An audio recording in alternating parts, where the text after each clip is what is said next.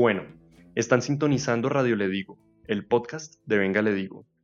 Hoy es lunes 3 de agosto del 2020, seguimos en cuarentena, pero divirtiéndonos mucho haciendo este podcast. Mi nombre es Juan Garrido y hoy les traigo una jugosísima conversación aquí en Rutinas Rituales sobre sentarse. Digo que fue muy jugosa porque el episodio dura más o menos unas dos horas, es decir, casi dos horas de conversación en las que se habló de todo un poco. Casi que sentarse se convirtió en una excusa desde algún punto en adelante para hablar sobre otras, eh, otros temas como la muerte, la conciencia, nuestra relación con la naturaleza, con la cultura. Y para esta conversación tuvimos el lujo de tener a una persona que hace cosas que nos parecen muy chéveres. Em, se llama Martín Molina, tiene un podcast que se llama Conversaciones de Mentes y que en Venga le digo seguimos bastante porque nos rompe la cabeza y bueno, un poco lo que lo que queríamos con Martín fue era eso y eso fue lo que pasó y esperamos que a ustedes también les pase algo similar escuchándolo.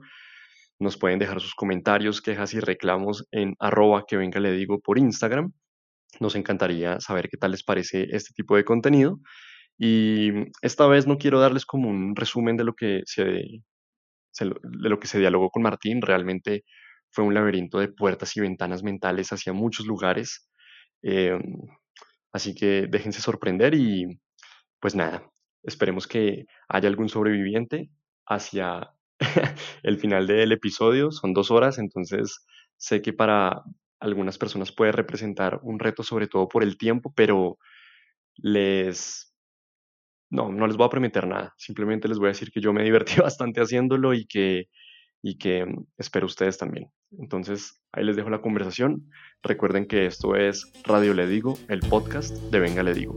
Chao.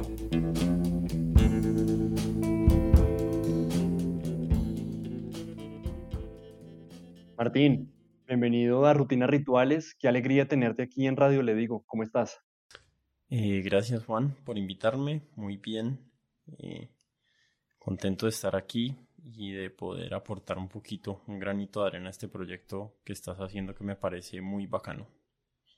Muchas gracias. Tal vez, no sé si tú lo sepas, no sé si los oyentes lo sepan, pero tenerte aquí en Radio Le Digo es un gran honor y placer para nosotros porque somos fans de tu podcast y haber dado con esta casualidad y fortuna de poder tener esta suerte de conversación entre eh, dos podcasters, pues me parece muy, muy interesante y bueno, estoy muy emocionado por la conversación que vamos a tener.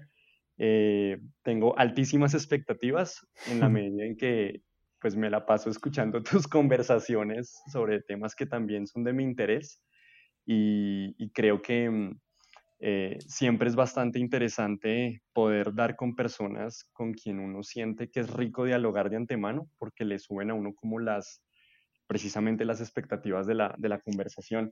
Entonces, pues bienvenido, gracias por aceptar la invitación y eh, ¿por qué no empezamos eh, contando, contándonos un poquito tú quién eres, a qué te dedicas, para las personas que no tienen ni idea y pues para que sepan quién eres.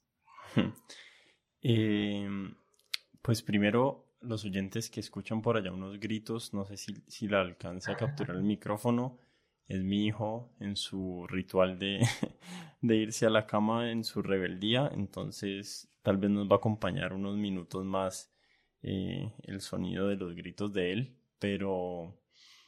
Mm, y también quería decir pues que espero estar a la altura de las de las expectativas.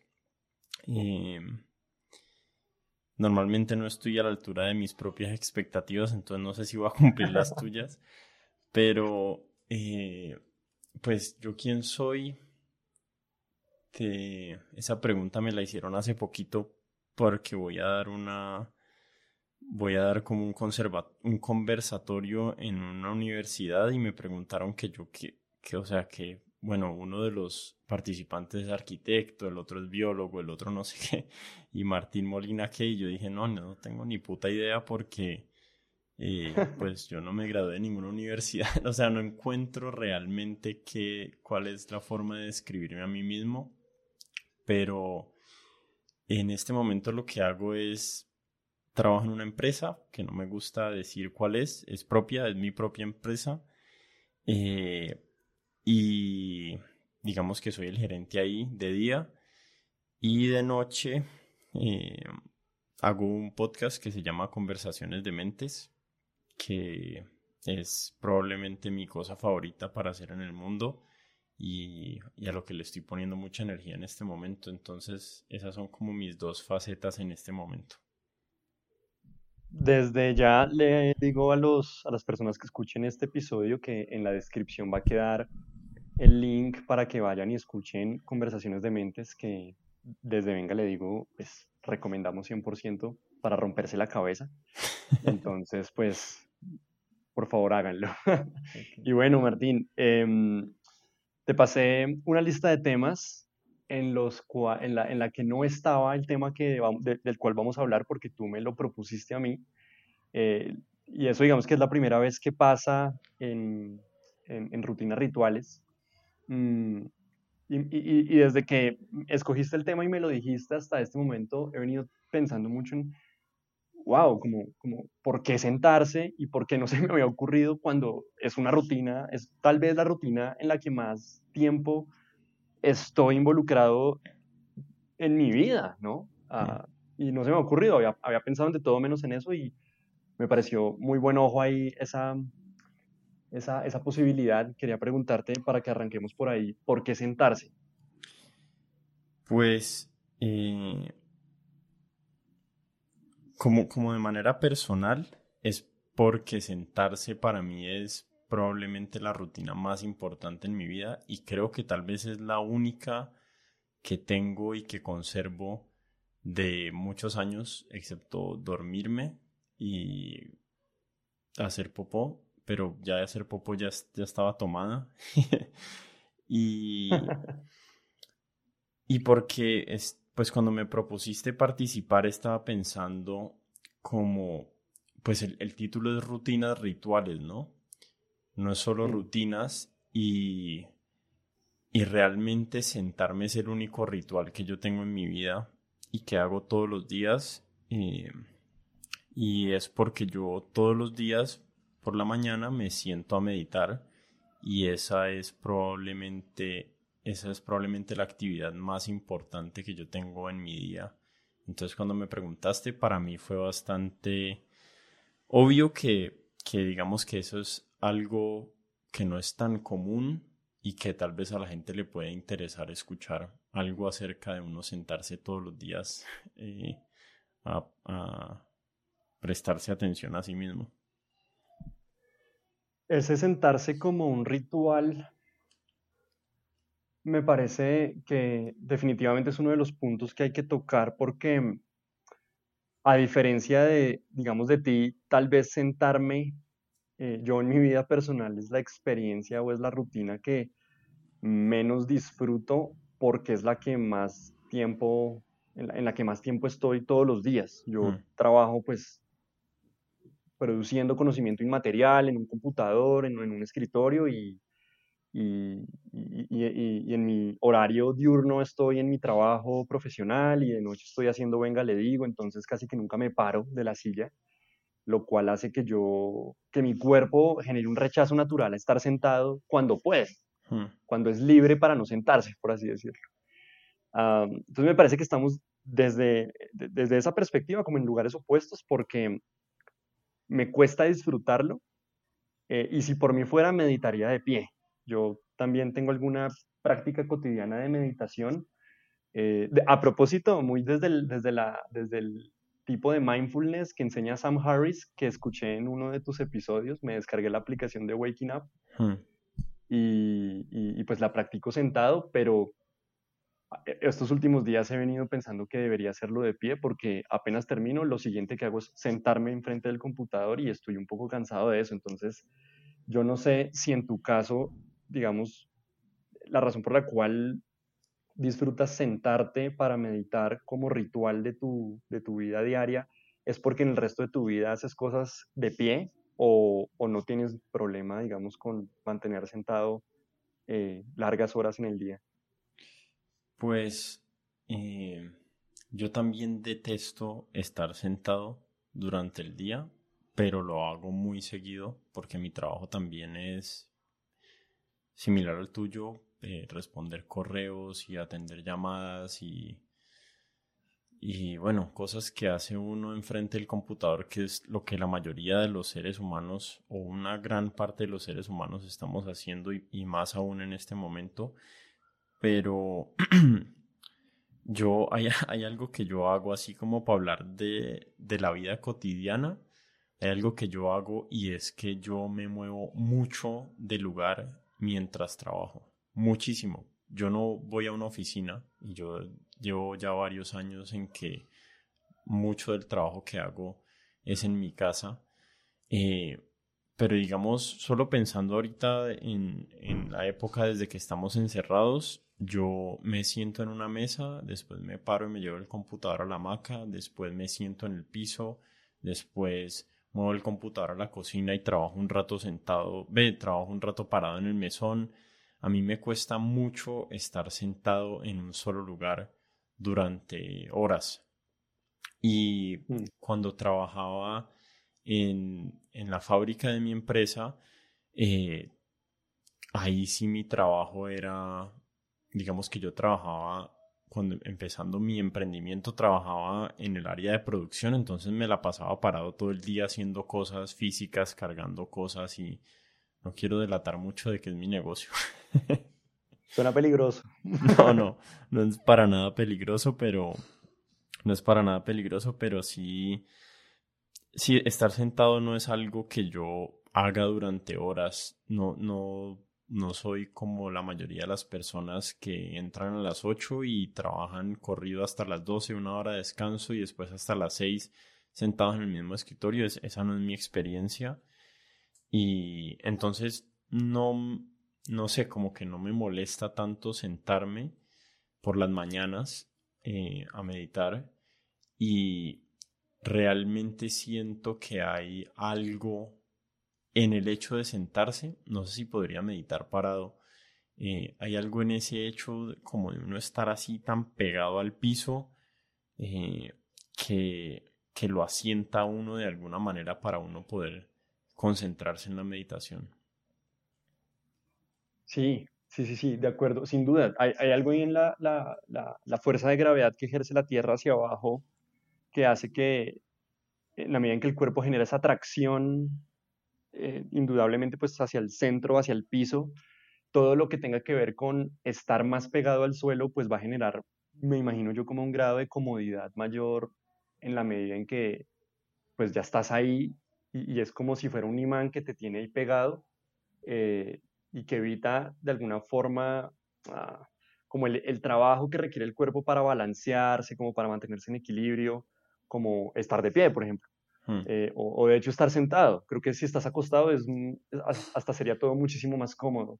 No por, no por nada, sino yo que las sillas ergonómicas cada vez más tienden como a ser una suerte de como silla cama en la que no estás sentado ni, ni, acostado, sino que es cuánticamente ambas al mismo tiempo, eh, para proveerle al cuerpo una postura en la que eh, de pronto sea más cómoda.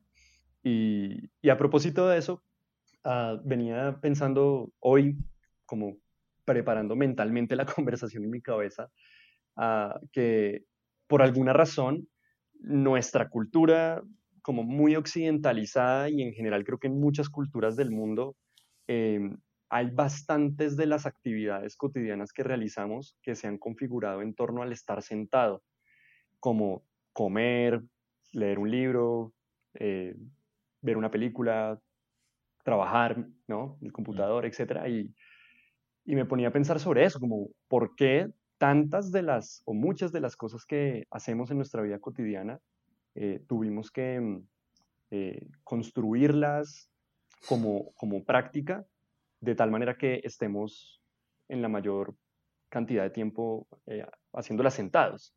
Y, y, pensaba que definitivamente sentarse pues es, una, es un ejercicio donde tienes las nalgas apoyadas contra una superficie para que el cuerpo descanse sobre tus glúteos. Eh, y hay, alguna, y hay, y hay, algo ahí en esa postura de, de, estar sentado que es demasiado cómodo para el cuerpo. Y me imagino que por lo tanto también lo es para la mente.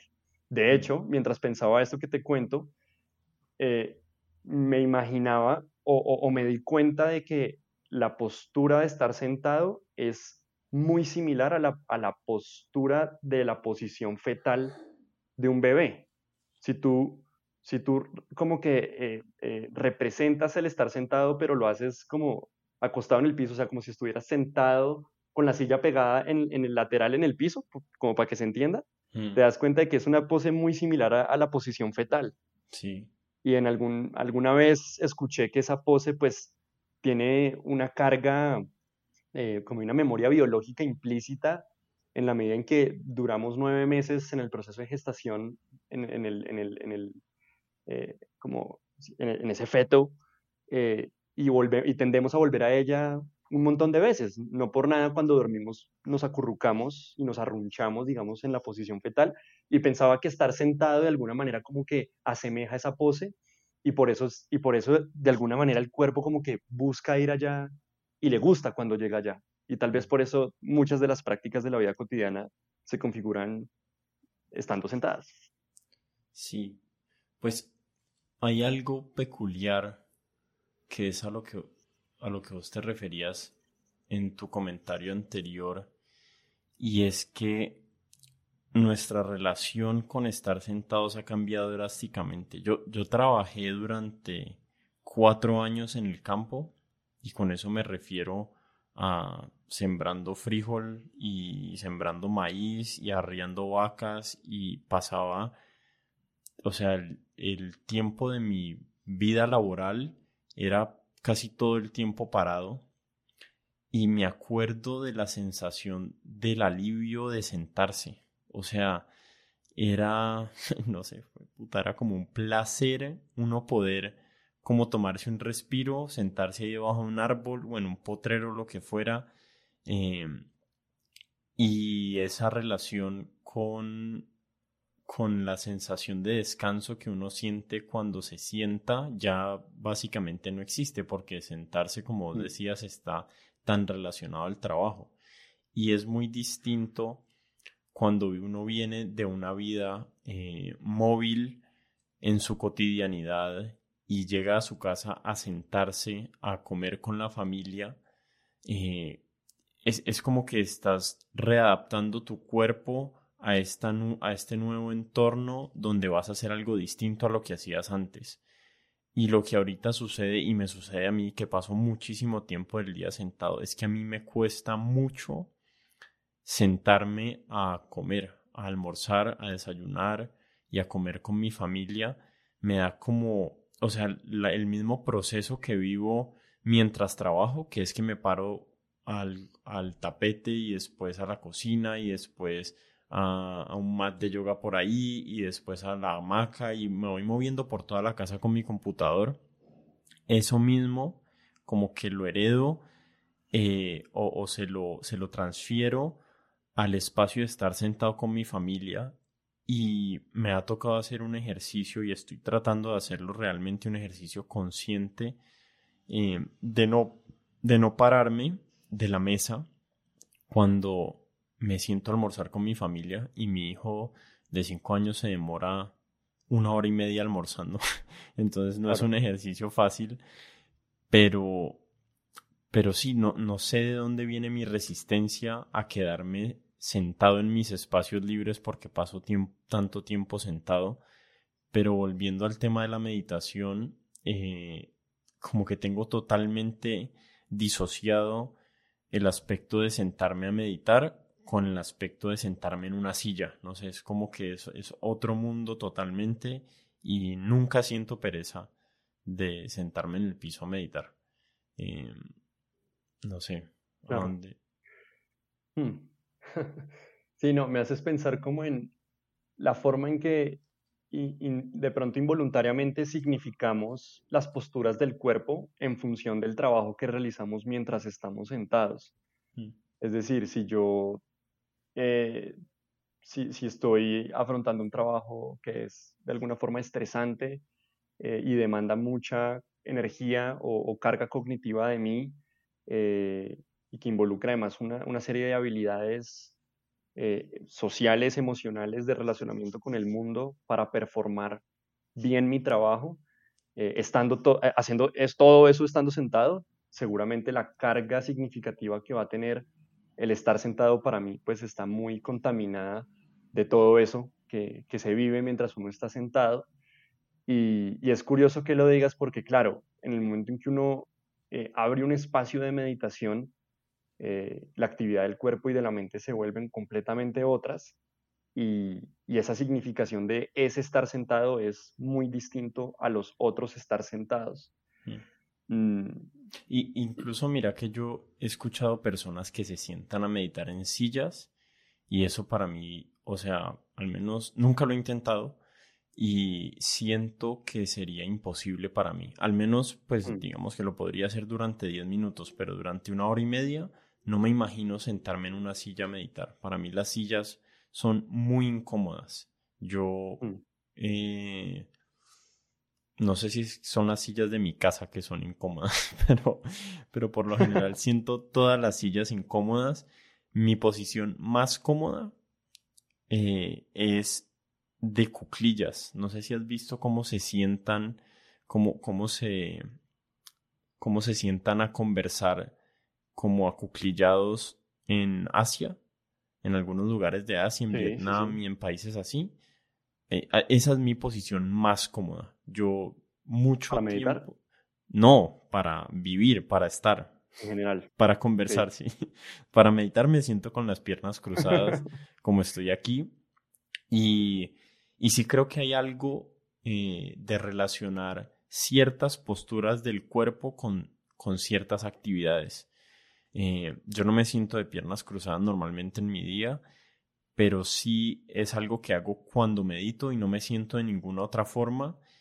Y siento que la manera en que acomodo mi cuerpo cuando me voy a, cuando me estoy preparando para meditar, eh, es como que le va dando unas señales a mi mente de qué es lo que va a suceder y entonces eh, me siento como mucho más preparado para, porque no es fácil, ¿no? O sea, pues me imagino que para la mayoría de las personas no es fácil sentarse en silencio una hora o más eh, a pensar o a, pues en realidad no es a pensar, pero la mayoría de la gente se sienta a pensar.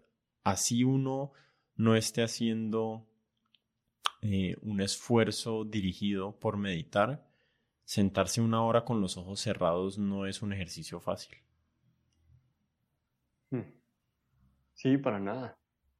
De hecho, de hecho, sentarse durante mucho tiempo no es fácil para el cuerpo. Creo hmm. que hay una distinción, digamos, entre lo que es fácil para uno y lo que es fácil para el cuerpo, que se ha venido como olvidando de alguna manera, porque eh, precisamente en la medida en que encontramos en el sentarnos una posición fácil y cómoda, se nos olvida que para el cuerpo puede ser otra cosa completamente distinta. Hace poco leía, de hecho, que, que más o menos como el 6% de las muertes anuales en todo el mundo se dan a causa de insuficiencia de actividad física. Y eso me llevó a pensar que estar sentado pues me puede matar. creo, que creo que ese número está eh, subestimado porque la cantidad de gente que se muere de problemas cardíacos y de diabetes es altísimo y yo creo que eso está, eso está muy relacionado a la inactividad. Bueno, ponle, ponle que bajito, bajito, bajito, números conservadores, el 6%, que fue un número que leí hace poco, no, no recuerdo bien en dónde, pero igual sigue siendo unos cuantos cientos de miles de personas, ¿no? Millones de personas y, y, ese, y esa, ese dato en ese momento lo que me llevó a pensar fue como que estar sentado me podría matar. Eh, independientemente de la actividad que esté haciendo, si lo sostengo durante un tiempo demasiado prolongado. Em, entonces, claro, como que hay un, hay un nivel previo a, a la intención que yo tenga con el sentarme, que pasa por el lugar de mi cuerpo necesita movimiento eh, por naturaleza, y yo creo que es ahí donde tu cuerpo resiste al pasar mucho tiempo sentado, porque además desde lo que intuyo y medio me has contado, pues vienes de un entorno muy, muy dinámico, muy natural, ¿no? como muy del campo. Eh, y supongo yo que en la medida en que pasan los años es más difícil salirse como de, ese, de esos hábitos eh, en los que uno, digamos, durante muchos años cultivó. Eh, en mi caso es completamente opuesto. De hecho, yo soy la persona más citadina del mundo. Yo nací en Bogotá, viví en Bogotá casi toda mi vida y, creo que he pasado mucho tiempo de mi vida frente a una pantalla en un escritorio. Eh, mi relación con la naturaleza, pues, es muy diferente a la, tuya y lo ha sido toda mi vida también. Eh, y de hecho, yo no puedo meditar sentado en el piso. Me cuesta muchísimo, como que mis cuando, cuando cruzo las piernas, mis rodillas no bajan entonces, mm. naturalmente mi espalda como que se encorva eh, y, me, y, me, y, me, y, me, es muy incómoda esa posición, lo cual hace que yo pues inmediatamente vaya a una silla y ahí encuentre muchísima más comodidad. Entonces, ahí me parece muy interesante esa relatividad de lo que es cómodo para un cuerpo no es cómodo para otro, pero al final podemos llegar a, los mismos estados, bueno, ni idea, pero, pero como hacer las mismas prácticas de alguna mm. forma. Sí, hay, una tía de mi esposa que se sienta todos los días una hora en una silla y, esa es la posición más cómoda para ella. Mm. Em, pero el cuerpo humano es muy maleable, ¿no? Un mm, mm. poquito de estiramiento, yo creo, yo creo que te haría. eso estoy haciendo, eso estoy haciendo. pero, pero sí, digamos, inicialmente para mí no era cómodo sentarme de piernas cruzadas.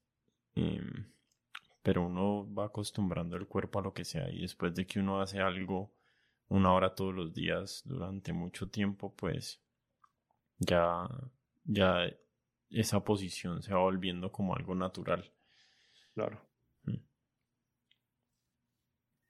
Ahí, ahí, viene un tema y es la, la, la, ergonomía, la ergonomía del cuerpo sea, a pesar de que el cuerpo se puede acostumbrar a muchas posturas o a, muchas poses, no sé, em, creo que científicamente sí hay unas que son mejores que otras para ciertas actividades, no más con lo que me hablabas del sentado vietnamita. Eh, eh, creo que esa es como la postura más adecuada para hacer popó, eh, por la forma en que se disponen los órganos internamente. y uno está pues acostumbrado a otra forma donde pues para uno es normal, pero seguramente tiene unas implicaciones eh, a nivel físico, pues no, no, tan, no tan buenas. y, y, pensaba en un libro eh, que se llama, ¿cómo es que se llama? Sentarse como Dios manda. Sentarse como Dios manda y el subtítulo que tiene es Ergonomía en la vida diaria.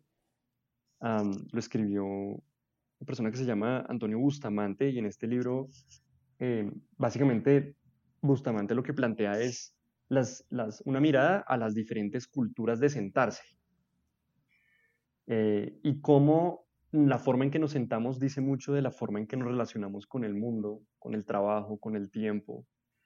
Ah, y él divide las culturas del sentarse en culturas con sillas y culturas sin sillas, eh, y además los objetos para sentarse que vendrían a ser las sillas eh, también como que adquieren unas dimensiones diferentes dependiendo de cada una de las culturas. Entonces habla sobre las sillas vikingas, que eran sillas muy funcionales, eh, en, la, en, las que pareciera que no hubiese habido una suerte como de, de como de pomposidad eh, o, función simbólica de estatus, sino que mm. la silla era muy práctica, era un tronco de madera tallado para separar el, trasero, digamos, de, no sé, un caballo, por ejemplo, y no, o, no mojarse en una superficie. Eh, y estaban hechas para eso y ya. Pero también habla, por ejemplo, de las, de, las sillas egipcias, eh, eh, en, cuya cultura las sillas más que un objeto con un valor funcional tenían un valor simbólico que otorgaba estatus a la persona que la sentaba, dependiendo de la silla que era. Y, y me pareció muy, muy, muy raro, muy raro pensar que eh, las sillas y el sentarse puede marcar algo así como una arqueología de la historia del ser humano, eh, si nos ponemos a pensar cómo, cómo la forma en que se sienta alguien, dependiendo de su posición geográfica y su época, da, dice mucho de, del contexto. Mm. Y en esa, en esa medida me ponía a pensar que mm, históricamente también hemos llegado a un punto donde la cultura occidental y la occidentalización de la cultura ha hecho que lleguemos a estar más de 10, 12 horas sentados, un buen grueso de la población trabajando, eh, y, en ese, y en esa transformación hacia una, casi que una dictadura del estar sentado, eh, pues se cuenta bastante de la historia de, de, cómo ha evolucionado la forma en que trabajamos, eh, las formas de esclavitud, nuestra relación con el dinero, con las pantallas, más ahora con todo este tema del coronavirus, digo como cuánto más difícil va a ser no estar sentado y bueno, hay como que tengo varias reflexiones en mi cabeza, pero lo dejo hasta ahí como para no armar más el sancocho y te doy la palabra. y pues hay, hay, varios temas interesantes ahí. Primero con relación a cómo uno puede adaptar el trabajo a, a las posiciones del cuerpo que son más saludables. Eh, yo sí creo que las empresas o uno mismo debería encontrar más formas de modificar eh, eso. Hace poquito o hace un tiempo escuché una entrevista justo en el podcast de Sam Harris de uno de los fundadores de WordPress. Y él explicaba cómo funcionaba su, su lugar de trabajo y el de algunas de las personas que trabajan en WordPress, que es una empresa que es casi 100% remota y él decía que habían personas que tenían el computador montado encima de una caminadora y trabajaban así. Entonces, mientras iban caminando, iban respondiendo correos. Eh, y él decía que su escritorio era a la altura de uno estar parado. Mm. Entonces, que él tenía una silla altísima, que cuando se quería sentar se sentaba, pero después la mayoría del tiempo él trabajaba parado en el computador y que él tenía como unos rituales ahí de antes de una reunión o entre reuniones hacía como push-ups, eh, lagartijas y entonces yo creo que los lugares de trabajo sí deberían volverse mucho más permisivos en cómo una persona puede ajustar o no su espacio de trabajo porque eh, sí, eh, es un gran problema para la humanidad el sedentarismo en este momento. Mm, mm y no es suficiente uno pasarse 10 horas del día sentado y después hacer ejercicio una hora, aunque es muy bueno, pero no es suficiente porque por más que nos hemos adaptado, como, o por más que el ser humano es adaptable a su entorno, eh, esas adaptaciones tienen unos límites y no sé, yo en mi opinión, yo no soy médico ni epidemiólogo, pero en mi opinión y por lo que he conversado con personas que saben del tema, eh, uno de los problemas más grandes a nivel de salud en este momento y se va a volver cada vez más es la obesidad del ser humano mm. Eh, y todas las comorbilidades que vienen derivadas de, de uno vivir una vida extremadamente sedentaria con mala alimentación. Eh, entonces sí es importante que nos reinventemos y nos repensemos cómo deben ser los espacios de trabajo para que sean más amigables a la naturaleza humana. sillas más altas y escritorios parados son una de las opciones. No creo que puedan haber un montón de caminadoras en, un, en una oficina de, de telemercadeo, pero, pero sí hay que inventarnos nuevas formas. Y otra cosa que estabas hablando ahí que me pareció curioso, no sé qué tan políticamente incorrecto nos podemos poner en este, en este podcast. Todo, todo, nivel 10. Lo voy a tirar ahí. Em, hace un tiempo vi unas sillas eh, ridículas diseñadas para que los hombres no abriéramos las piernas.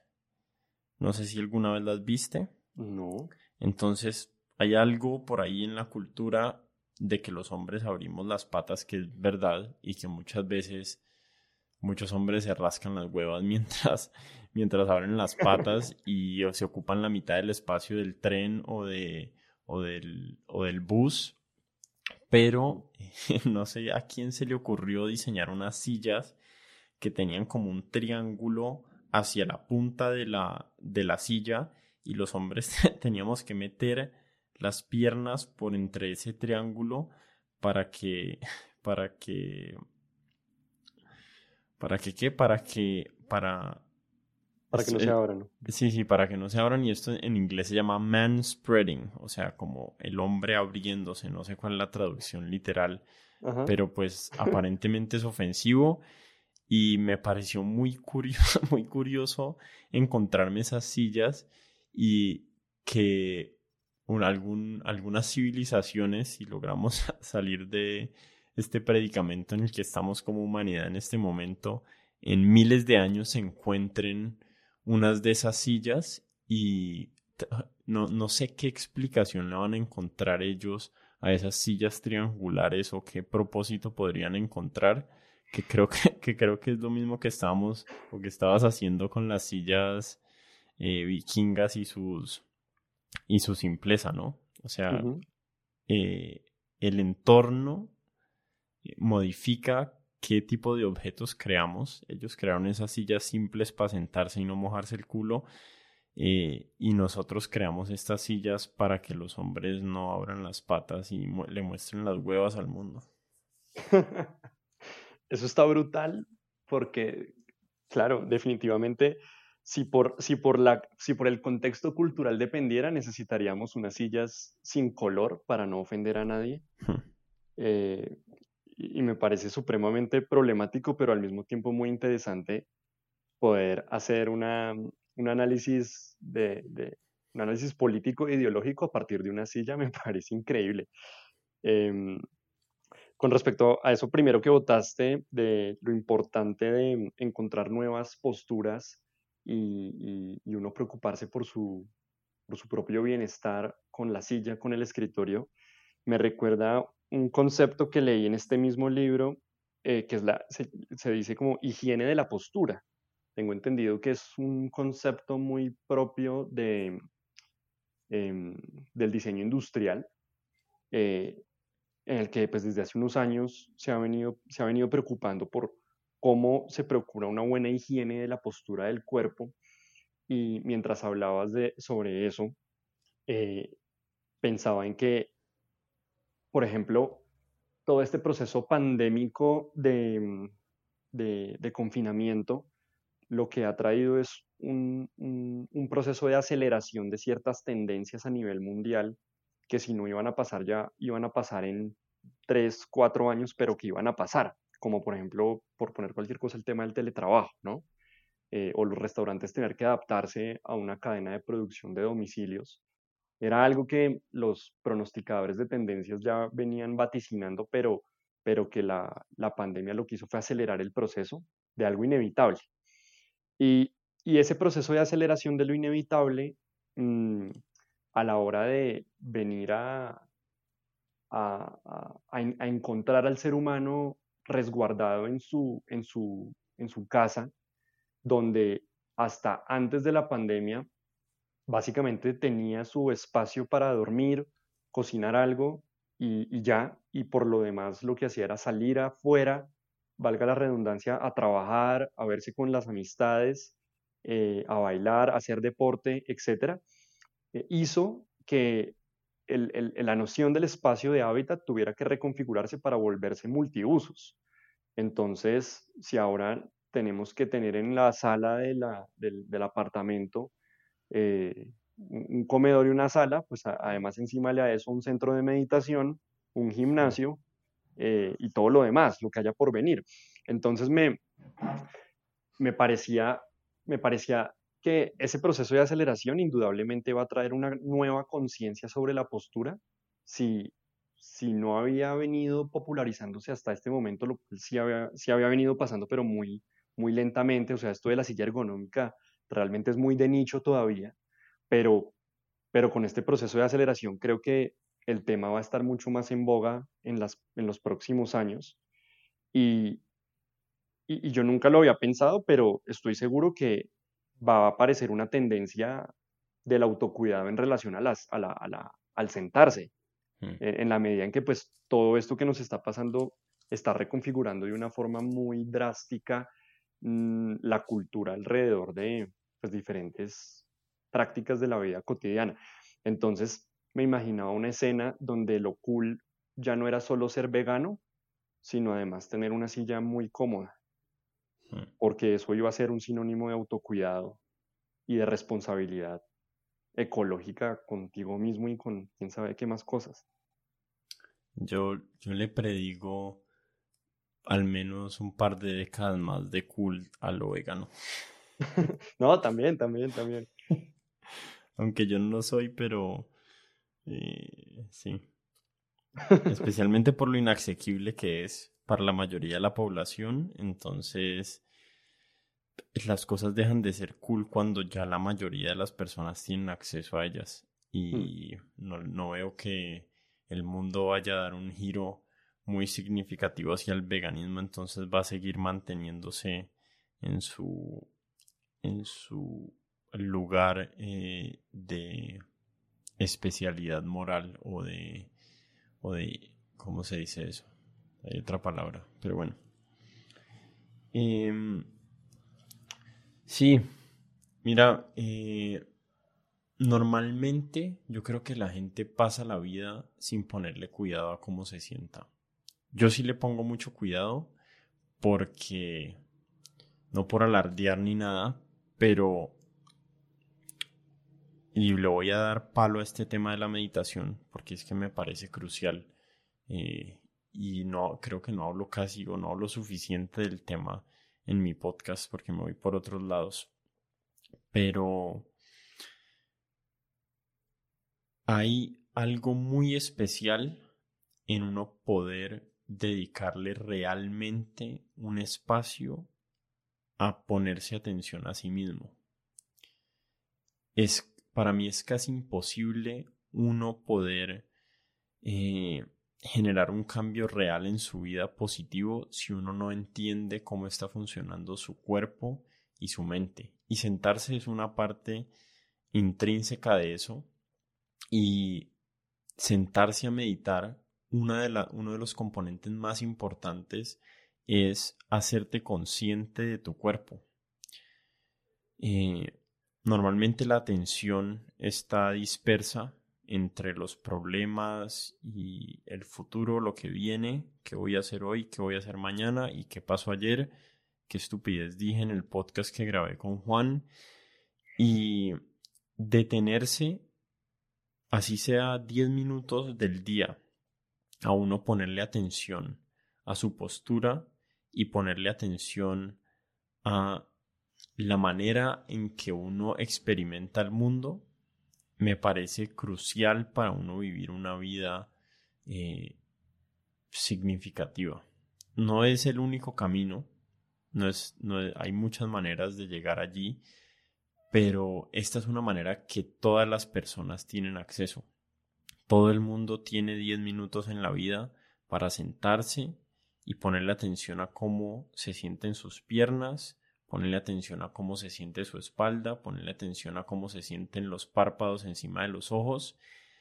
Y yo creo que esa actividad así de sencilla, que es hasta que uno se sienta, uno no se da cuenta lo difícil que es, tiene el potencial de cambiar eh, el mundo, tiene el potencial de cambiar la humanidad. Y por eso es que yo hablo acerca de la meditación y por eso es que la, la propongo y por eso pues estoy hablando de ella en, el contexto Mm. de sentarnos. Y me parece que es una gran oportunidad en la medida en que sentarse para la mayoría de nosotros representa muchísimo tiempo del día, es decir, casi que sentarse eh, te exige, por, por, por, lo que, por lo que significa estar sentado tanto tiempo, te exige un, una atención al cuerpo. Mm. Eh, hay, una, hay una frase que a mí me gusta mucho eh, de René Lerich, que creo que es un cirujano, eh, o fue un cirujano, que dice que la salud es la vida en el silencio de los órganos. Y, y me gusta mucho esa frase porque cuando estoy sentado mucho tiempo, inevitablemente me empieza a doler algo o me empieza a molestar algo. Entonces no, no, no me impide, digamos, disfrutar de ese silencio de mis órganos, eh, la, la, la, actividad misma de sentarme durante un tiempo prolongado. Eh, y, digo esto justo hilando lo que acabas de decir, porque eso que en un momento puede parecer una amenaza, aunque sí lo es, también puede, puede llegar a ser una oportunidad en la medida en que es como un recordatorio de que tienes un cuerpo y tal vez ese recordatorio que es estar sentado en el momento en que te empieza a picar algo o a doler o que, no te, que ya la silla te está sacando de ahí, eh, puede convertirse en un, en eh, activar de pronto como esa, ese, ese, momento de atención de qué es lo que me está pasando, qué es lo que tú estás diciendo, para, para hacerse las preguntas más fundamentales y de pronto las más básicas, pero las más importantes al mismo tiempo, sobre el cuerpo de uno mismo y sobre la forma en que el cuerpo se dispone día a día para vivir. Yo creo que se le puede dar como una vuelta, como abrirle una línea de fuga al estar sentado todo el tiempo para en eso encontrar una gran oportunidad de, escucha, de escucha del cuerpo constante. Sí, ¿cuántas veces al día nos detenemos a pensar dónde estoy y cómo estoy? ¿Cierto? Mm. ¿Qué, ¿Qué, es lo que estoy escuchando? cómo, se siente mi cuerpo, está cansado. O sea, el cansancio le llega a uno de una manera eh, inconsciente y uno, o sea, ya cuando uno realmente es que eh, deja de funcionar óptimamente, es que uno nota que está cansado, pero el cansancio es un proceso gradual en el cuerpo, ¿no? Eh, y cuando uno se sienta a meditar, uno se da cuenta de eso. O sea, el dolor no es, los dolores, no todos los dolores, pero digamos los dolores de las posturas no son repentinos. No es como cuando te golpeas el pie contra una mesa. Si uno se sienta en silencio únicamente, a tratar de ponerle atención únicamente a sus pies, eventualmente te vas a sentir incómodo, ¿cierto? Pero cómo se va eh, cómo se va presentando en tu atención, en tu espacio de tu conciencia, esa incomodidad. Muchas veces empieza como por un mini cosquilleito, ¿cierto? Como un poquito de cosquillas y si vos lo resistís suficiente tiempo se vuelve un dolor casi intolerable. Eh, entonces, ¿por qué tenemos que vivir la, la vida de una manera en que solo nos enteramos de las consecuencias de nuestras acciones, o en este caso de nuestras posturas, después de que ya se hizo el daño o después de que ya se vuelven intolerables. tenemos que desarrollar de alguna manera mecanismos que nos permitan detectar en nosotros mismos em, cuando estamos teniendo deficiencias de cualquier tipo, emocionales o físicas, em, y detectarlas lo antes posible. Eso es, es, como medicina preventiva de la mente, ¿cierto? Mm. Y eso se puede aplicar no únicamente a la postura, sino a todo. Eh, yo cometo, y me imagino que el resto de los seres humanos que están escuchando esto cometen el error de no percibir cuando sus relaciones se van deteriorando. A mí me... Hay, muchas veces uno siente que la pelea empezó, o sea, para los que están casados o tienen parejas, hay veces las peleas lo agarran a uno desapercibido y eso es únicamente la evidencia de la inconsciencia que uno está teniendo. Entonces, si uno realmente sí le estuviera poniendo atención a lo que está sucediendo, y, y esto lo digo siendo completamente culpable, eh, uno podría desactivar muchísimas más de esas bombas de esos relojes ticking time bombs. Puta, mm. perdón, yo hablo mucho en inglés, pero es que me, se, me, se me desaparecen ahí veces las palabras. Como bombas de tiempo. Sí, eso, como bombas de tiempo. Eh, la única razón por la cual no nos damos cuenta de esas bombas de tiempo es porque no nos permitimos el suficiente silencio para escuchar el clic, clic, clic, clic, mm. sino que lo único que escuchamos es ya el estallido eh, y sentarse, hacerse consciente de sentarse es uno de los pasos o es una de las maneras que uno puede cultivar esa atención en la vida. Me, me, surge la pregunta entonces, porque a mí me siento muy identificado en eso que acabas de decir, es decir, eh, en el, en el, identificado en el que no lo hace, ¿no? Hmm.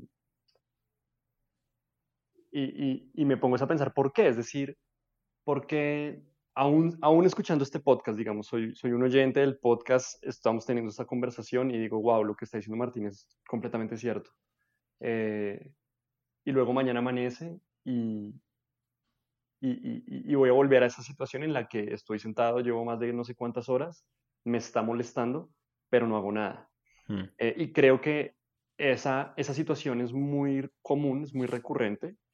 Eh, pasa también como por el lugar, a propósito de que mencionaste el tema de las relaciones interpersonales, como cuando uno lee eh, o le cuentan o le dicen a uno las señales de que esa relación se está yendo a la mierda y uno dice como sí, claro, obvio, no como obvio, esas son las señales de una relación que se está yendo a la mierda, pero pero cuando volteo eso, esa lupa a mirarme a mí mismo, me cuesta mucho aceptar que eso es lo que está sucediendo y tomar unas acciones preventivas eh, para, para, hacer algo al respecto. Entonces, me queda la duda, no tengo ni idea, pero creo que hay una suerte como de placer en la destrucción, en la autodestrucción consciente, como el que fuma hmm. cigarrillo, ¿no? Como sé que me estoy matando, pero todo, pero como que hay algo que me, me hace sentir un goce en, este, en esta, en esta conciencia de, de, estoy sentado, sé que esto me está haciendo mucho daño, pero acá, acá sigo.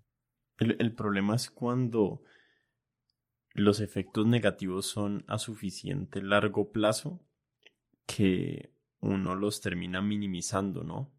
Todo lo que, claro. por, por, más grave que se sienta, yo puedo sentarme aquí y decir que las probabilidades de que la humanidad sobreviva eh, a este, a este, a estos 2100 años después de Cristo, es, es una en 20 o una en 10, pero es algo que se siente tan ajeno y tan lejano que uno no se preocupa.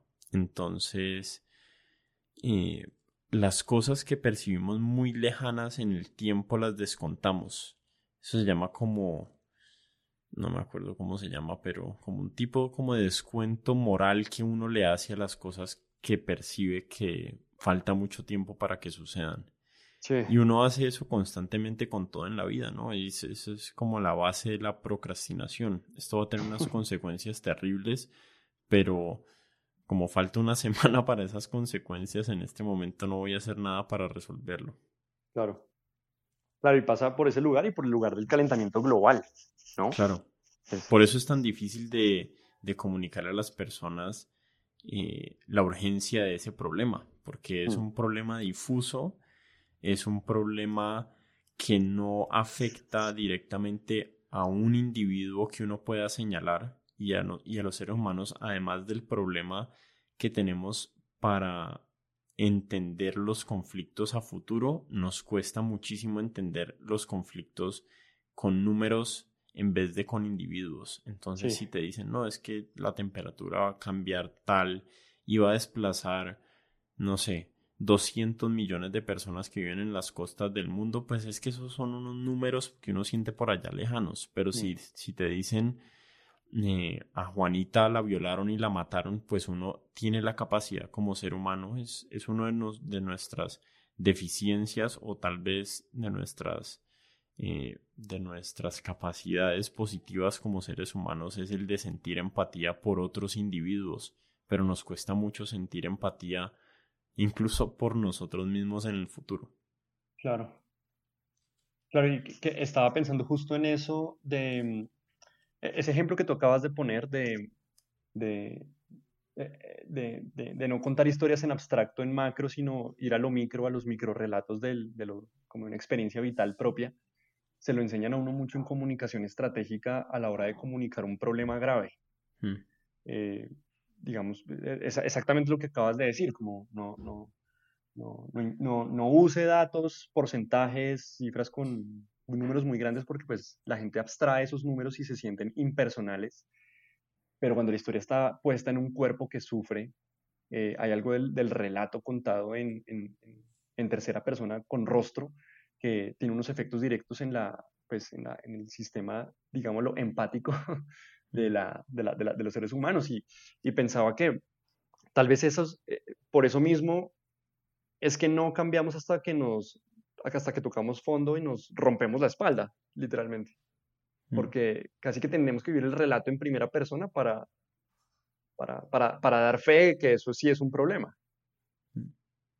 Ya nos fuimos para la mierda de la sentada, ¿no? Ya no nada que ver con estar sentado.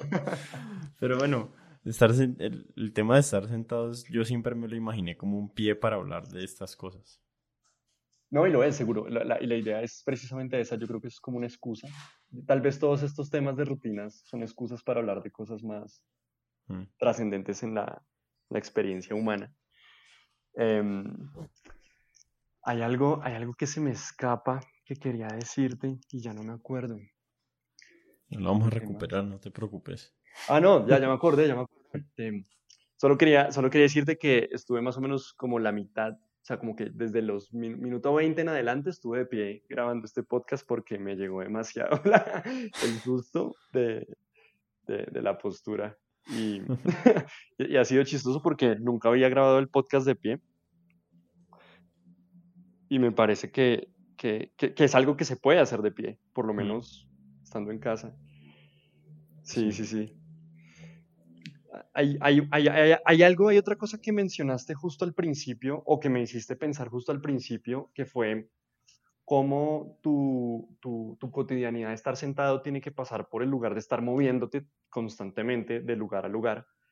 Eh, y recordaba que hay un diseñador noruego que se llama Peter Obsvik, y Peter Obsvik em, diseñó una silla eh, con base a estas ideas, con base a unas ideas, digamos, de, de, la postura del cuerpo, eh, que, que, que, que, dicen, digamos, que el cuerpo cuando está sentado necesitaría estar como en la pose de un jinete. Eh, esto lo acuñó un doctor de apellido Mandal en el 87, que dijo que las sillas, las buenas sillas, nos deberían realmente permitir movernos estando sentados precisamente como para, para, para permitir la circulación de la sangre, aún en esa pose que, que es por defecto sedentaria. Em, y Peter Obsvik desarrolla esta silla que se llama la silla como del jinete, ponle. Eh, y me imaginaba, y me imaginaba algo así como, como que uno debería preocuparse por tener una silla que le permita a uno algún tipo de movilidad y creo, creo que, que, que, en este momento eh, se están diseñando industrialmente unas sillas precisamente con ese objetivo. Como, haz de cuenta como esos toros mecánicos, como que la silla rota sobre su mismo eje y permite unos movimientos muy locos que hace que la columna esté como en constante actividad a pesar de estar sentado. Eh, y me parecía muy, muy, muy chévere, pues digamos como, como pensar también tecnológica y científicamente la forma en que el ser humano se está resolviendo los, los problemas del sedentarismo. Eh, y en algún momento también leía como que hay, hubo un rey en Prusia, eh, más o menos como hacia finales de 1800, que el tipo en su despacho tenía, era una silla de montar caballo en vez de un trono o, yo no sé si era que en el trono como que, como que ponía una silla para montar caballo y el man ponía esa silla eh, y todo el mundo como que, como que decía, como, ¿y ese man qué le pasa? Eh, pero el man lo que decía era, que la silla era muy cómoda. como que, como que el man se divertía mucho estando sentado en esa silla, en esa silla para montar caballo, y porque él se sentía encima de un caballo mientras estaba en su despacho. Y luego sale, pues no sé, 100 eh, años después, un poco más, esta silla de Peter Obsvik, y, me pareció curiosa esa relación entre, entre lo uno y lo otro. El rey de Prusia seguramente haciendo todo eso sin, sin pensar en los problemas eh, de la higiene de la postura. sí, ahí tal vez estoy, estoy, cayendo en cuenta que hay algo que hemos que de lo que hemos hablado y que hemos asumido y es que como que hemos asumido que, es, que hay como un determinismo en que los seres humanos vamos a continuar por este camino de del tipo de trabajo que hacemos hoy en día, ¿no? Mm, mm. Y yo creo que hay visiones, unas más realistas que otras y unas optimistas y otras pesimistas, de que es posible que esto, esta conformación de la sociedad que está resultando en que tengamos este tipo de trabajos eh, sea pasajera, ya sea porque por alguna catástrofe terminamos en una guerra nuclear o, o ya sea porque de alguna manera nuestra tecnología y nuestros avances nos permiten como seres humanos eh, como trascender las obligaciones laborales que tenemos hoy en día. O sea, mm. definitivamente a mí me gustaría imaginarme un mundo eh, no utópico, pero sí eh, mucho más humano, en donde no sea necesario uno sentarse 10 horas al día a hacer ni mierda. O sea, no hacer ni mierda, sino que no haya una vaina que uno tenga que hacer 10 horas al día, 5 días a la semana, eh, sentado en un computador. Mm, a menos que uno quiera. Obviamente estamos muy lejos de esa realidad eh, y lo más probable es que con el paso del tiempo más seres humanos nos encontremos en esa, en esa realidad. Eh, pero yo estos últimos cuatro meses que estuve en el campo, ahorita estoy de vuelta en la ciudad, pero estuve viviendo cuatro meses en una finca. Eh, pues en esa finca vivían campesinos, o yo convivía con campesinos y la vida física de ellos es muy diferente, es muy dura, es muy difícil trabajar en el campo. Yo los años que trabajé en el campo, al principio lo sufrí como un putas, o sea, uno eh, sacar una guadua de un monte, eso es una cosa inimaginablemente difícil, eh, especialmente cuando uno tiene manos de bebé, como tenía yo cuando llegué. y, y no es que no es que esté diciendo que esa vida es, es únicamente positiva, pero sí hay muchos aspectos, muchos, muchos. Primero estar al aire libre, eh, estar en contacto con el sol, con la naturaleza, que los ruidos que escuché sean pájaros y no motos. Eh, yo siento que todo eso tiene unos efectos psicológicos sobre el ser humano, tiene unos efectos que no son detectables tan fácilmente, pero que definitivamente tienen que estar eh, afectando nuestra forma de percibir el mundo. Hay, hay un comediante que se llama Joe Rogan, tiene un podcast gigante, seguro lo han escuchado.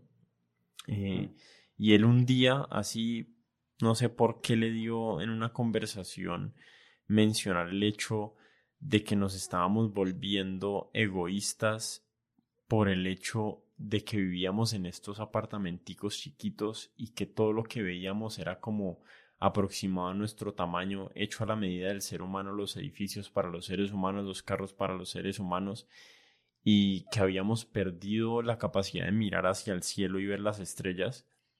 Y cuando uno mira el cielo, y esto fue algo que hice eh, con mi hijo y con mi esposa este tiempo que estuve allá en la finca salíamos a ver las estrellas, por allá un potrero. Eh, a uno sí lo sobrecoge una, una sensación de lo ínfimo que es uno y de lo rápido y de lo, y de lo efímera que es la vida humana.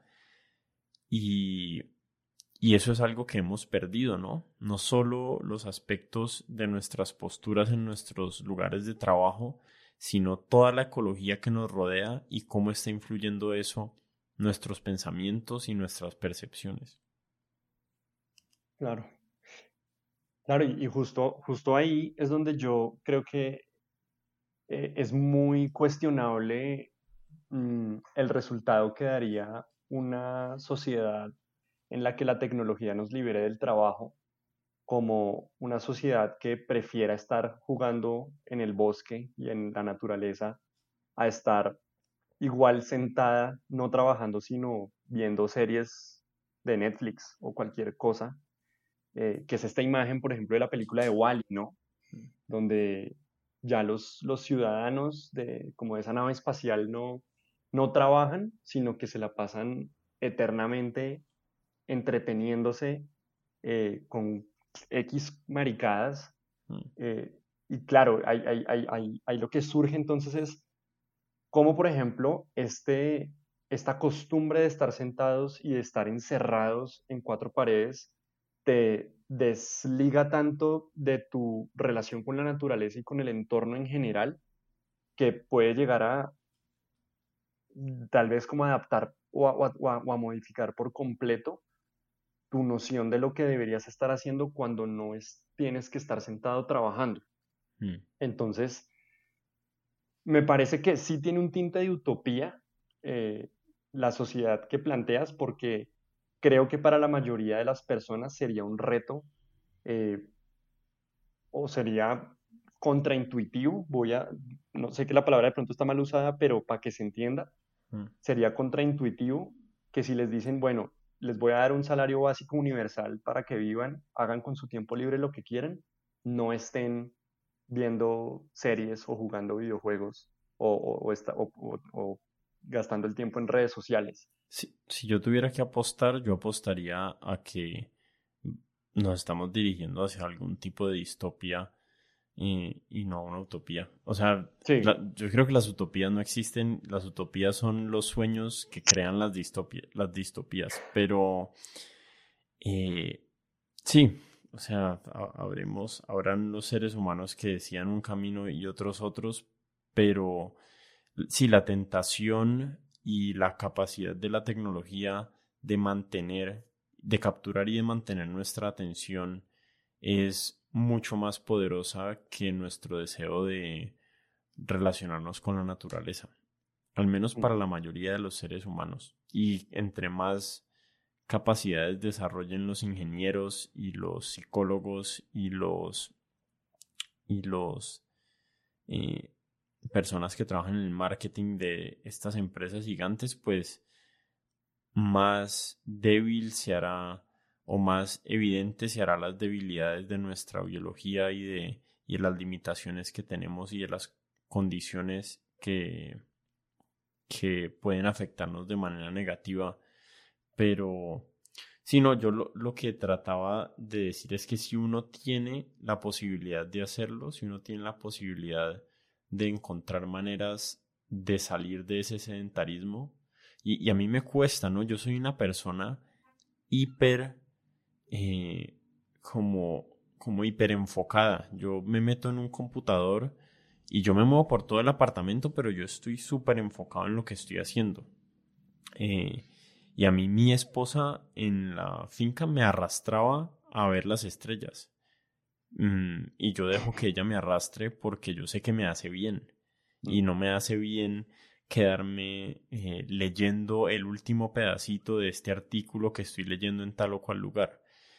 Em, pero sí, sí es, es, como un pensamiento, eh, es como mi pensamiento positivo de lo que me gustaría que, de lo que me gustaría que fuera, aunque realmente soy bastante pesimista acerca de las probabilidades de que lleguemos ahí, con tecnología que nos permita o no liberarnos del trabajo.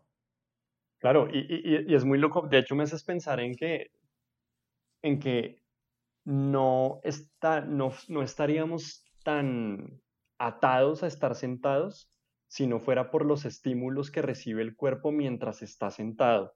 Mm. Es decir, todo lo que hay detrás de una pantalla eh, y cada vez más está eh, como, eh, como facturado a través de unas técnicas de hackeo de la mente para capturar tu atención y, que, y hacerte estar ahí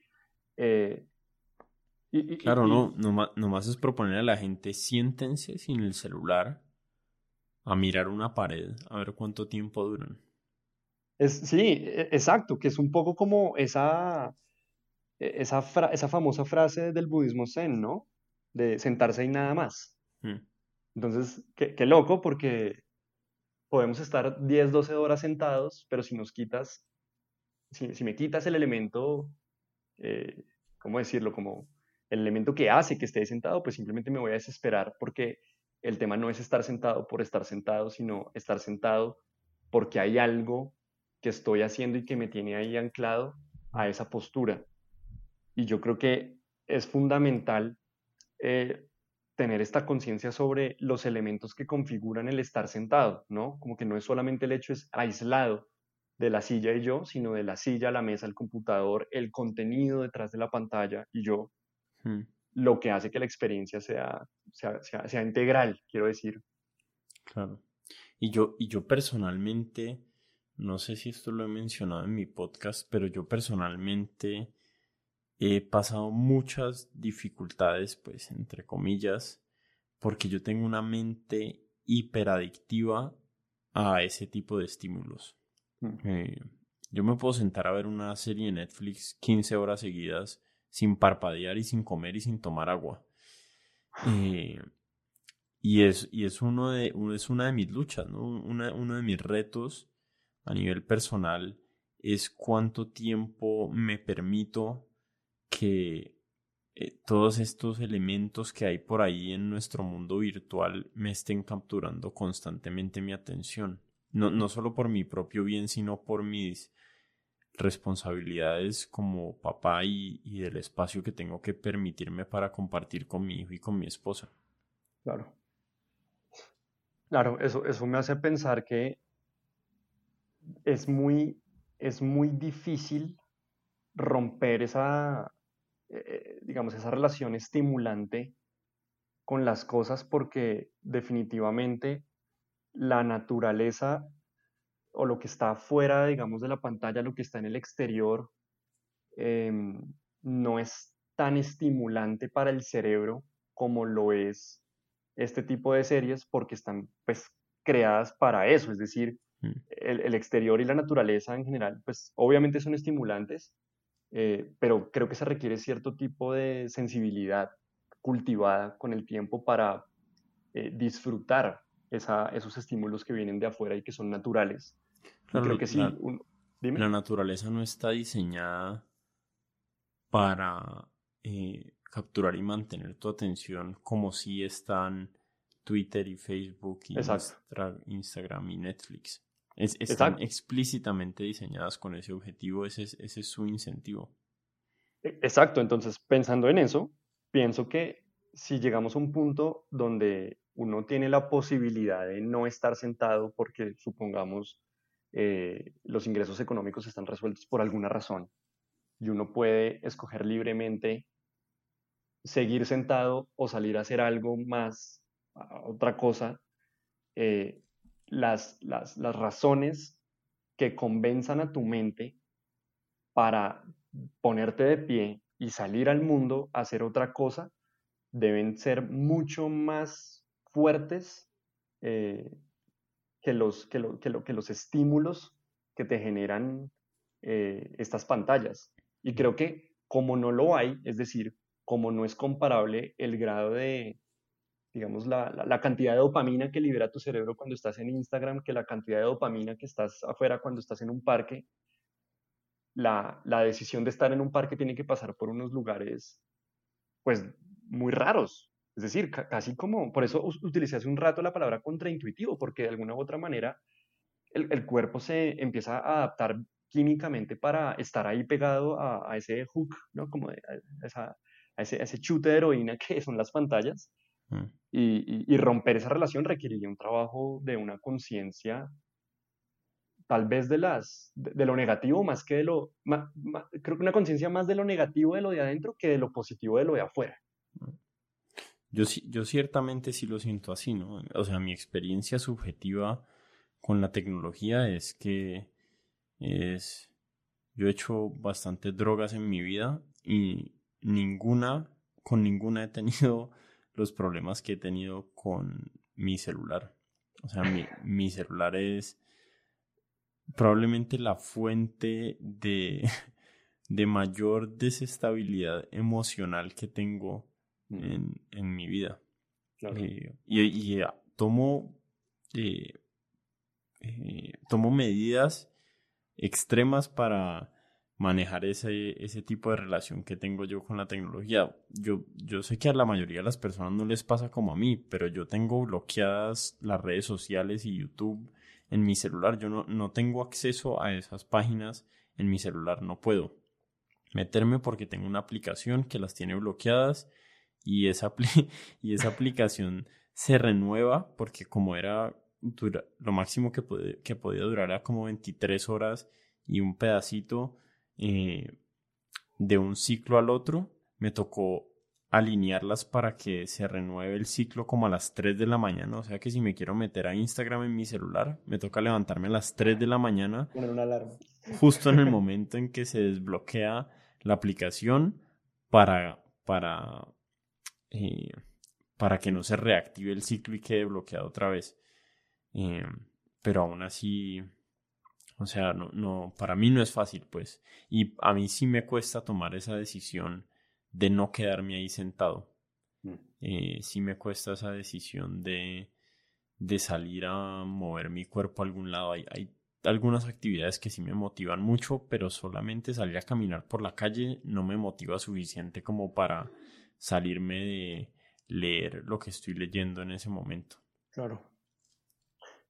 Eh, ah, y justo, quiero decir, ahí, ahí en eso que acabas de decir, igual ya hay algo que pasa en tu cabeza para igual tomar la decisión de bloquear esas aplicaciones. Es decir, hay un grado de conciencia sobre los daños y las consecuencias que pueden traer el uso desmedido, eh, que, que, que, hasta no depende, ni siquiera depende de ti. Es decir, hay un conocimiento tuyo de tu propio cuerpo y de tu propia mente y de cómo esa mente es débil frente a ciertas cosas que ya lograste identificar y de que de alguna manera te han permitido activar ciertos mecanismos de defensa contra esas amenazas eh, de las que estamos hablando.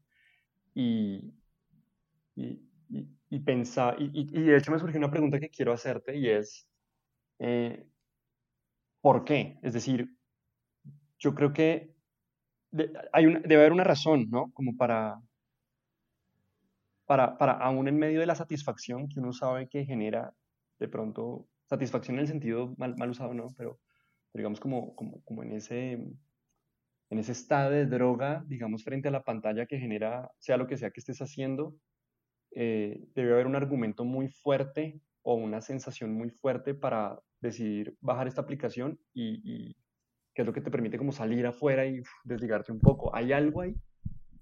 ¿Hay una razón por la cual digas, uy, Mm, pues primero, o sea, yo básicamente lo que estoy diciendo aquí es que yo tengo una adicción a la tecnología.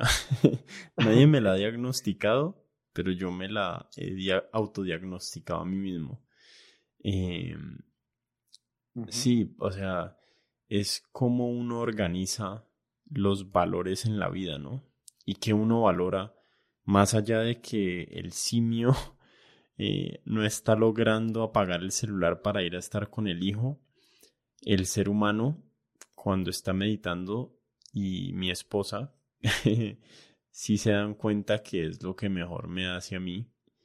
Y entonces reconocer que la capacidad inmediata de uno estar permanentemente tomando las decisiones que son buenas para uno eh, no es fácil. Es, eh, literalmente es imposible porque hay que estar en un nivel de atención y de conciencia tal permanentemente que eso haría que cada vez que vas a caer en uno de tus ciclos viciosos que te alejan de tus estados realmente satisfactorios, eh, lo te darías cuenta, pero así no es como funciona la mente. Cuando cuando uno va entendiendo cómo funciona la mente, eh, la mente no tiene una intención, pero sí funciona como de una manera que te va atendiendo ciertos tipos de trampas, ¿no? Entonces uno dice, no, pues me voy, a meter a Twitter a revisar esta cosa. Y después, 40 minutos después, uno se despierta y se metió por un hueco ahí a ver una cuenta y otra cuenta y después un thread donde están peleando otras personas y Instagram es de la misma manera.